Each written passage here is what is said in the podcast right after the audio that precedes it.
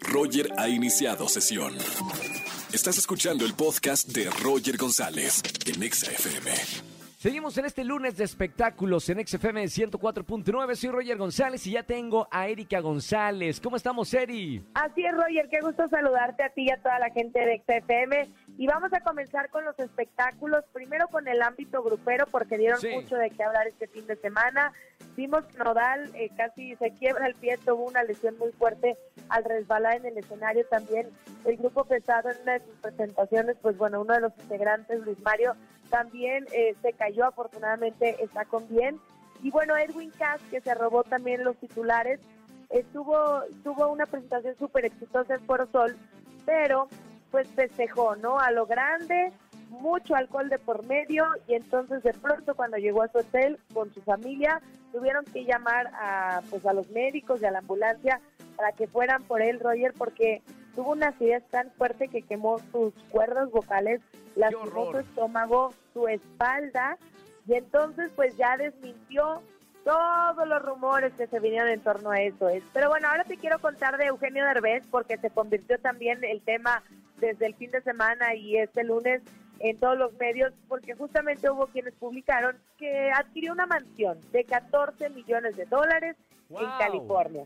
Sí. Y entonces, bueno, pues todo el mundo decía, oye, qué bien, ¿no? Y digo, al final lo hemos estado viendo triunfando en Hollywood, este, participando en varias plataformas de streaming, más todo lo que él ya ha hecho, ¿no? El tema es que él salió a las redes sociales como a torno de burla, diciendo, ay, miren, aquí les presento la mansión que me compré y ponía una, una foto de la Casa Blanca y, y demás de otras propiedades que obviamente era broma, porque pues, no son él.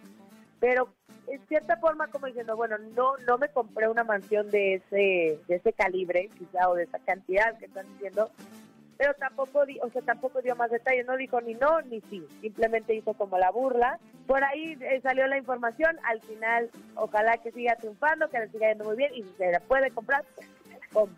Maravilloso. Eh, y ah, tenemos más noticias, ¿verdad, güera? Para la gente que nos está escuchando. Sí, te quiero contar de Sasha, eh, Sasha Sokol y de Timbiriche, porque mira, viene una nueva serie de la banda, pero Sí. coincide con que también a raíz de, de que Sasha Sokol hace toda esta denuncia y esta exposición justamente en el 8 de marzo para hablar sobre la violencia contra la mujer y lo que ella justamente pues vivió, ¿no? El abuso que ella vivió de Luis de Llano, una relación que estaba normalizada, sin embargo hoy sabemos que se trata de un abuso cuando ella tenía 14 años y él 39 años.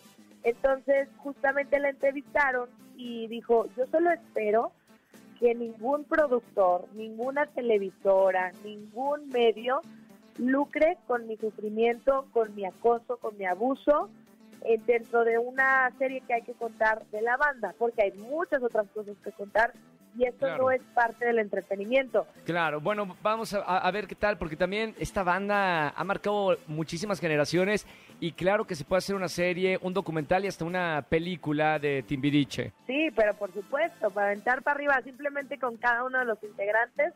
Sin embargo, pues yo creo que lo alza la voz y lo hace bien Sasha al decir esto no está en tema de discusión, no debería entrar en la serie. Perfecto, mi querida güera, gracias por la información de espectáculos. Te seguimos en las redes sociales. Sí, síganme arroba Eri González, ahí estoy con ustedes y bueno, pues nos escuchamos el próximo lunes. Roger, buena semana. Chao, güerita. Bye bye. Escúchanos en vivo y gana boletos a los mejores conciertos de 4 a 7 de la tarde por Exa FM 104.9.